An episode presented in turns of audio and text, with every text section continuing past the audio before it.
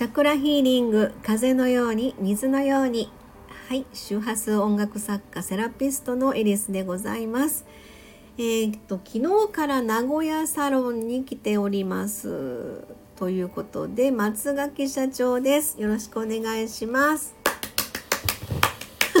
松垣です。その無理やりなテンションは何なんでしょうか。今今携帯いじっとっていきなり携帯を下に落として拍手して盛り上げていただきました。ありがとうございます。はい。ということでね、えー、月に、まあ、あの約2週間ほど自宅の兵庫から、えー、名古屋の方のサロンにですね、うんえー、お仕事しにあのやってきておりますけれども、はい、えー、サンダサロンが、まあ、10月の14日にオープンいたしまして、はい、えー、名古屋兵庫ということで、えそれからずっとねあのやってはおるんですけれどもあのまあライブがいきなり入ったりとか、え九州回って尾道回って観光にえー、徳島とか香川の方を回って、うん、で今回またちょっと12月ラスト年内ラストのライブがあったりとかで、うんうん、なかなかちょっと兵庫サロンの方のあのなかなか稼働も今のところまだちゃんとうまく流れてないっていう状況ではあるんですけど、うんうん。うん、どうした？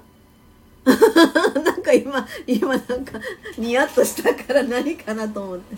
あちょっとあのプリンターが動き始めました。はいえー、まあそんなことでですねあの今回はその12月の年内ラストの、まあ、ライブがあるということで、えー、これはあのご招待客のお客様130名ぐらいって言われてましたけど、はい、その方たちで、えー、なんかクリスマスパーティー的な感じの、まあ、会会というのか。前半後半に分かれるみたいですけどね。はい、はいはい。そういうところで少しお時間頂戴しての演奏というね、うんうん、そんな格好になるんですけれども。えーとですねまあ不思議だなって最近自分の中なんかで思ってるのはあの感謝の周波数とね いうことを実はやり始めておりまして、うんうん、なんか不思議だけど考えたら時系列で考えたら九州からその尾道のライブ終わって、12月入って。って自宅戻ってますよね、でそこから何を思ったか急に私始めたんですよ、で今とりあえず毎日続いてるという、あのフェイスブックの方にはまず本文で文章で投稿して、でそれをあの音声で吹き込んで、うん、えー、っとまあ、配信をするという流れがなるんですけど、うん、ちょっと最近ね今日16日でしょ、うん、約、まあ、月の半分ぐらいそれを続けてる状態なんですが、うん、不思議とあの感謝の周波数というところのなんか引き寄せと言っていいのか分かんないんですけど、あのやっぱりプラスの波動になると思うんですよね、うん、あのありがとうという思いとか感謝の気持ちの中で身を、自分の身を置いてそこに集中してあのそういったところにえ？何ですか？大丈夫ですか？携帯が落ちました。なんかあちこちポロンポロン音が聞こえますけど、はい、そうすると不思議といろんなところの芋づる式のようにうまいこと歯車が噛み合ったかのようにね、うん、うまいことこうトルネードというのかあの螺旋状のというのか、うん、なんかこううまく回り回り始めてきてる気がして、うん、いろんな引き寄せとかすごく懐かしいお友達との再会とか、うん、それからまあ発信することで SNS 上でいろんな方がコメントいただいて、うん、ちょっと一つ発見したのは、今 Facebook 主にその統計 統計ちゃその投稿を、あの文字で上げてるんですよね。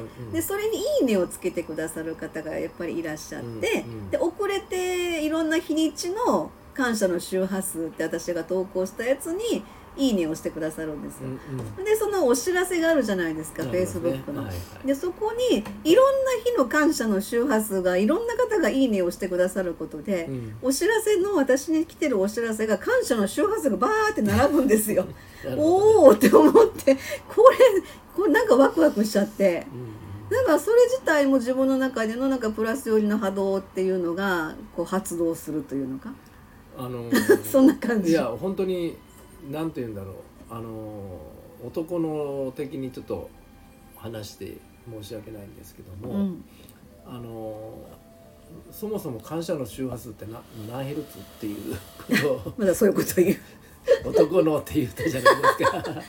ということはなるんですけどもまあそこはおあの女性脳というか右脳的に考えてもらいたいっていうのが一つあるんですよね。うん。で男性の人も多分聞いてると思うんで、はい。えあのそういう意味でちょっと話をしたんですけども、うん。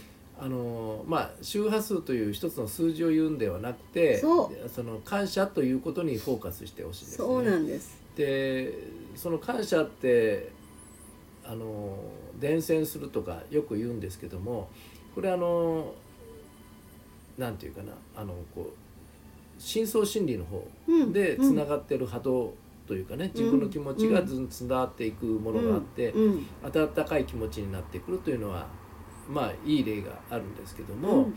例えば、えー、と昨日京都から私帰ってきたんですけどもあエリさんも一緒だったんですけども、はい。散々待たされたオムレツ屋さんだったんですけど そもまあ2人でいましたから、うん。まああのこう世間話しながらうん「あの人はどうのこうの」とかね。そんなことは言うてない言っ言っててないよって言おうと思ったよ。よく言うわあの人はこの人はと言ってるわけじゃなくて、はい。あのいいろいろ人間観察ができたりとかお話をしたりとか。外国の方多かったもんね。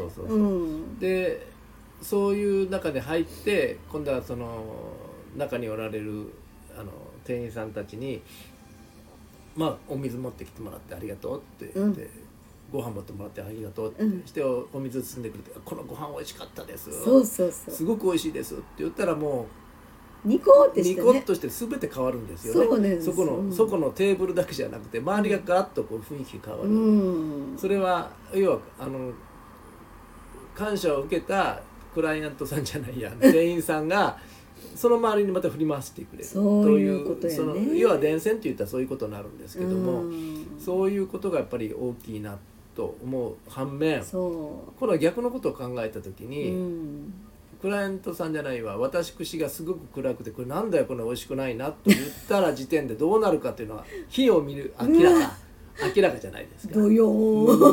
嫌な気持ちですよね多分。多分だから、あのあの中にへ引っ込んだ時に、こんなこと言われたよみたいな。それからなんか缶を蹴っとるかもガランガランって言ってるかもしれないし。おかしい。なるわね、うん。だ要は言葉のマジックというかね言葉一つでもそうだし。だねうん。だけど言葉だけじゃなくてやっぱりそこの、まあ、昔から言われてるけど真心込めてというのはそういうことだと。真心込めるというのは自分の中の心の真の言葉というそのなるためにはどう、うん真実だね。うんそのあのよいしょじゃなくてね、うん。そのためになるためにはどうしていくかというススタイルであってうん。そこが日本人の忖度だったりとか、うん。あの本音を言わないとか、なかなかね。ねあるけども、うん。だけど本音を言わないにしてもちょっと相手を喜ばせるだけで全然変わってくるというのがあるわけじゃないですか。本当にまずかったら美味しくないよって 言わないでしょ？あんまりね。まあまあ黙っとくわね。ね黙っとくじゃん。あ リアクションしないよねまず。日本の場合はね、うん。うん。海外はいいらしいけど。うん。海外はいいらしいんですけども、うん。そこがあの全体主義と個人主義の大きな違いなんですけども、うん。まあとりあえず日本の場合はそういう状態である。だからあの先ほど言ったのマインドがお沈んでる時にみんなに伝染させることってそこの場がすごく暗くなるというのは、うんまさにその通りで。うんそうだねうん、僕はそのためにもそのエリスさんが言ってる感謝の周波数というその感謝という言葉のね重みっていうのは大きいなと思ってるんですよ。不思議だなと思っうんて私も思ってるうんであとこう皆さんが寄ってくるというよりも皆さんずっと見てるんですよね。うん。なんとなく。いやそういうフェイスブックの話？そうそうそうう。んそうだね。フェイスブックに限らずですよ。ああ、S まま SNS ってこと、街の中でもね。ああみんな見てる？見てるっていうかどういうこと？す多少の縁なんですよ。やっぱりこうすれ違う時にあなるほどね、うんうんうんうん、この人いい気を持ってるっていうなんとなく感じるじゃないですか。うんうんうん、わわかるね。うんうんうん。子供のニコニコしてキャッキャッキャッキャするのすごくいい気もらうじゃないですか。うんそうだね。ニコニコになるよね、うんちも。なるじゃないですか、うん。それと一緒だと思うんですよ。なるほどなるほど、うん。あそっか苦虫潰したような顔して歩いてる人は何かあったのかなとか ちょっと考えちゃいます、うん。逆に苦虫潰したような子供がいたらどうしどうしたんだかどうしたんだか 配になるわ私。大丈夫って。なるわけでしょ？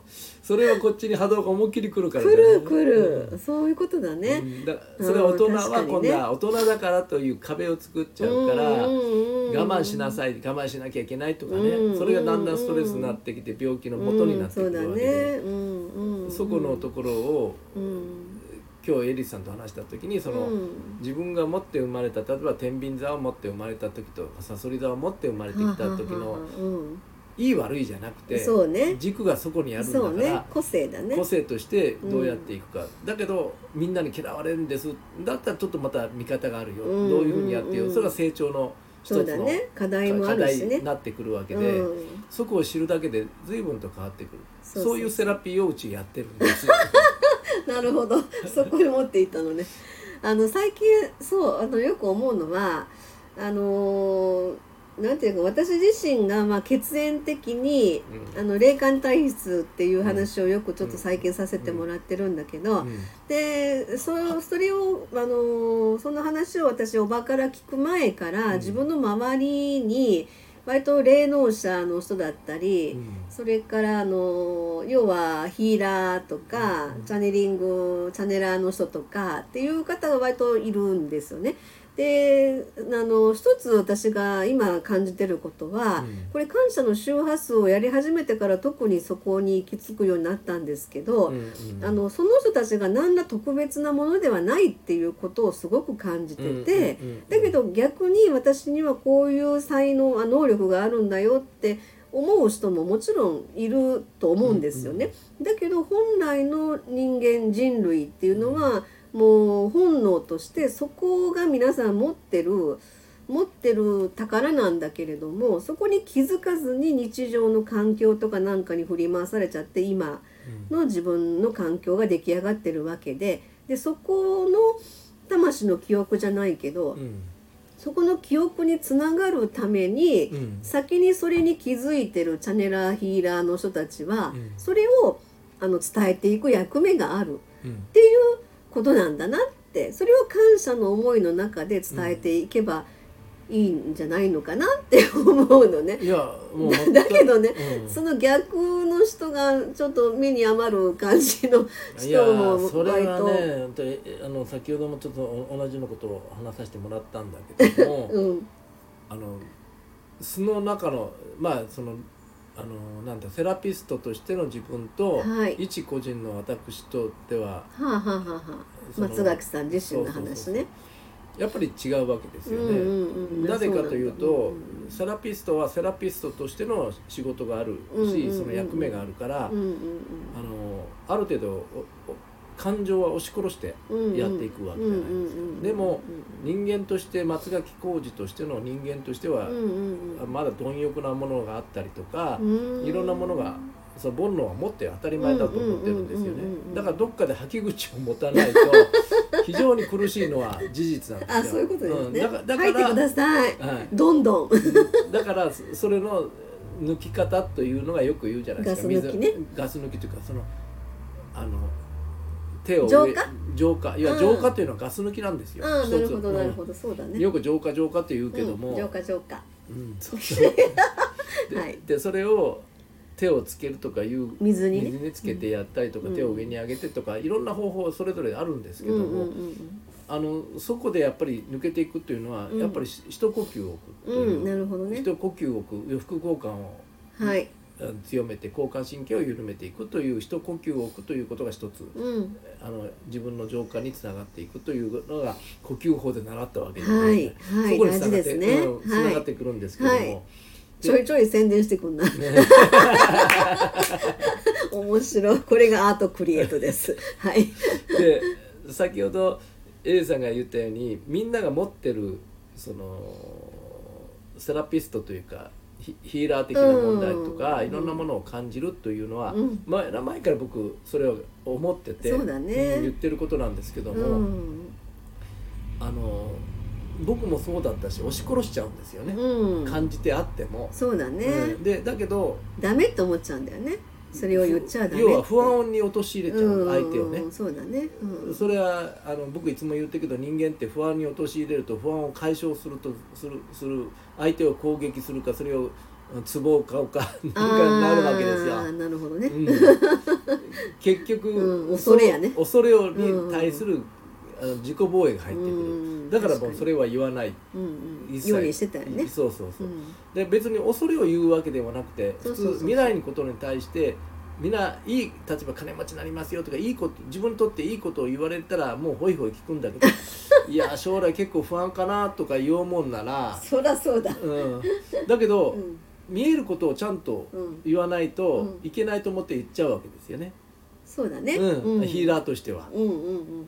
だけど、僕は逆に見えても言わない見えるというか感じても言わないうん。ようにしてるんですよそれをできるだけ。うんうんうんうんうんうん。だけどそれをお仕事としてきた場合、うん遠回し遠回しとして言うことはあります、ストレートで言わずにね。そうだね。そこも含めて説明ができれば相手の方は納得されるかもしれないけど、うん。いきなり「あなたの人生不安です」って言ったもんのはもうとてもじゃないけど落ち込んじゃうからそれはやっぱり段取り順番っていうのかな。だから結果を言うんじゃなくてプロセスなんですよね。そうそうそう。だからプロセスでそのいろんな世界に行けるんですよ。そうだね、うん。だからうん。その通りです。その状況の時に見える世界とはい23年先見える世界って違ってくるのは事実だから、はいそれはみんな持ってるんですよ。そうなんですよね。うんそはいそこちゃんと認めてほしいし、うん感じてほしいしそれはねやっぱりね、目が外向いてたらなかなか難しいと思ううんですよ。よね。やっぱり自分に向き合うっていうことから始まるかなっていう、うん自分のことを知るってすごく大事だからそれがあの私らがやってる、まあ、チャクラっていう人間の体はエネルギー体だっていうことを常に言ってますけどそのそれを感じる見えないものを見る力っていうね私最近あの木村明則さんの「リンゴの奇跡のリンゴのあの方のそう宇宙船乗ったっていう宇宙人に連れられたっていうあの都市伝説系の方でも盛り上がってますけどあの人がまさしくそれ第六チャクラのイメージのことをそれ言葉にされて電子書籍で電子書籍で読んだんだけどそれを感じたのね「見えないものを見る力」っていう本のタイトルになってるんだけどもあ大事だなって。私たち本来本当は本来備わってるエネルギー的な能力なんだけどそれに対してあのどの段階でそれに気づくかわあの知るかそれを自分を知るっていうところがまずスタートだなって感じてるので、だから私こんな力あるのですごいでしょっていうのはちょっと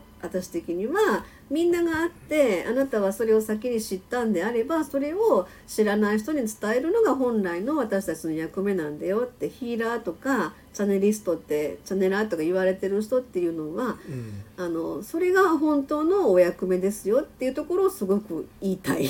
あのー うん。例えばね、うん。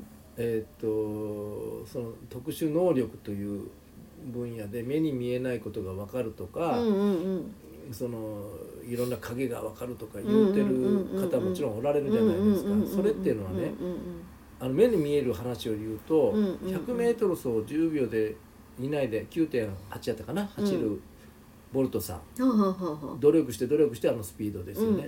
で普通の人が走って2018秒か20秒ぐらいで走る。100m? そん。ながかかんの？うん人がおったとするじゃないですか。比較にならないわけじゃん、あそりゃそうだうんね。競争しても、うん。でも走れるわけですだから皆さんそそれだけの能力はあるんですよ、だからヒーラーとしてもみんな持ってるんです、各駅停車が新幹線みたいな感じうん、だから才能のある人はも、分かるように。だけどその人すごいねっていうのは訓練したからすごいそうそうそうそう、努力の結果だかそうらね努力の結果、うん。同じなんですよ、そういうことだね。能力というのは、うんうんえー今回まあ名古屋に昨日から来てますけれどもあの 12, 日12月18日の、まあ、今年さ最後の、えーライブに備えて、まあ、今日一日ちょっとこう構成をまあ20分ぐらいかなうんお時間出番のお時間いただいてますので、うんうんそこの中の構成をちょっと考えてっていうことをしようかなと思っていると。うんそしてあの今年最後の新月満月ミュージックレターは12月27日の蟹座満月なんです。私たち月星座が蟹座なんですよね。うんでさっきちょっと話出ましたけどあの、えー、と今月は12 13日が伊手座新月。うん。そして27日が蟹座満月、うん。っていう意味軸もさっきの話じゃんね。面白いなと思った。それぞれのやっぱり個性っていうのがあってうん。役目があるなって話もしてましたけど、うん。そんなところで、まあ、今年もうあっという間ですけどもう2023年も。なんか「あ」って言ったらもう正月おめでとうって言ってるみたいな。あーもう一回あーって言ったらに2024年が終わってる。い いそれはちょっとやめてほしい。怖すぎるわ。年ばっかり取っちゃう。はい、ということで、えー久しぶりの松垣社長でございました。ありがとうございはいありがます。とうございました。はい